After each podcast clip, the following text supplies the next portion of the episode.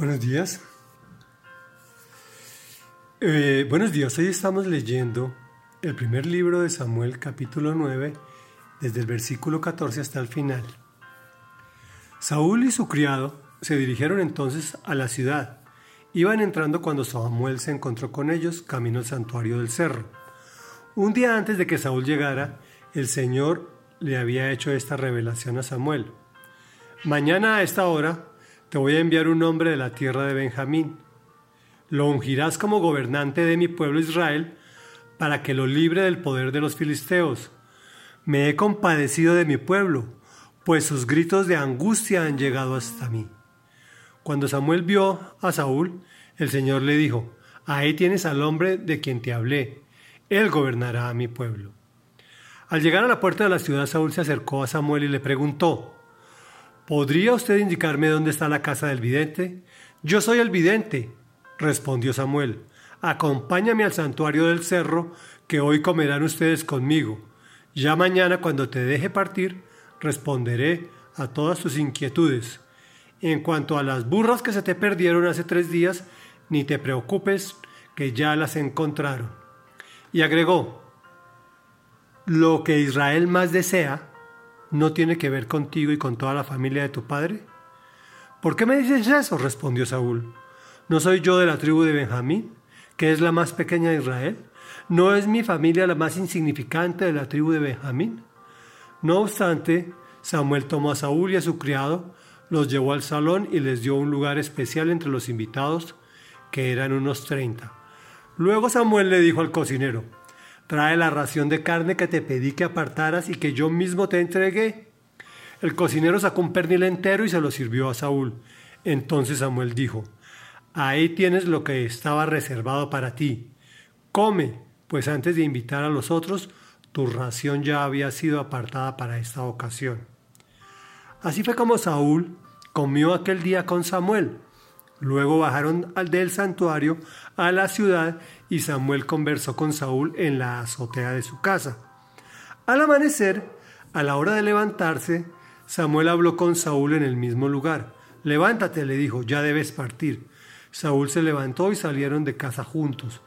Mientras se dirigían a las afueras de la ciudad, Samuel le dijo a Saúl, dile al criado que se adelante, pero tú quédate un momento que te voy a dar un mensaje de parte de Dios. El criado se adelantó. Reflexión. Me gusta cómo arranca Saúl con humildad.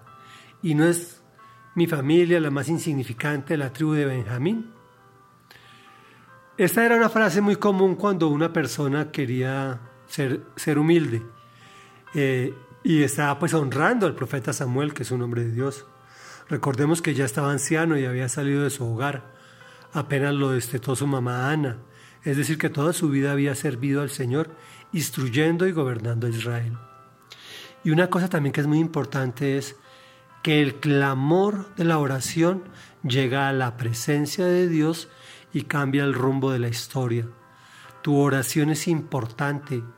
Órale al Señor, pídele de las necesidades que tienes, obviamente sin dejar de trabajar. Dios siempre habla con sus amigos. Solo hay que disponerse y poner atención con humildad. Te voy a enviar un hombre y le da la instrucción. Lo ungirás como gobernante y le dice para qué. Para que libre del poder de los filisteos que eran los amos de ellos, los, israelitas eran sus esclavos. Y lo más, lo más chévere es cuando le dice, ese es el hombre del que te hablé. Él es quien gobernará mi pueblo. Cuando Dios te llama tiene un propósito, un servicio que tú debes cumplir para Él. Generalmente es la liberación de los cautivos, Puede ser una persona o millones. El Señor no lo descresta la estadística como a nosotros los hombres, los seres humanos. ¿Qué es la liberación de los cautivos? Que tú hables de Dios a la gente, especialmente no con palabras, sino con hechos. Cambiemos nuestros corazones. Dios te dará un lugar especial entre los invitados, que seremos los que nos sentemos a la mesa del Señor. ¿Qué harías si un hombre de Dios certificado como era Samuel te dice, quédate que te voy a hablar, a dar un mensaje de parte de Dios. Oremos. Señor amoroso, gracias por tu disciplina que me enseña humildad y a servirte en la medida de mis condiciones. Enséñame a tener una disposición para permanecer en oración contigo y un oído listo a escuchar tu voz y a ponerla en práctica. Ese propósito que tienes para mi vida, a escuchar con tanta claridad que pueda oír también su confirmación de parte tuya. Quita el ruido de mi oído, te lo ruego en el nombre de Jesús. Me quiero quedar a escuchar tu mensaje, Señor. En el nombre de Jesús te hemos orado. Amén y amén.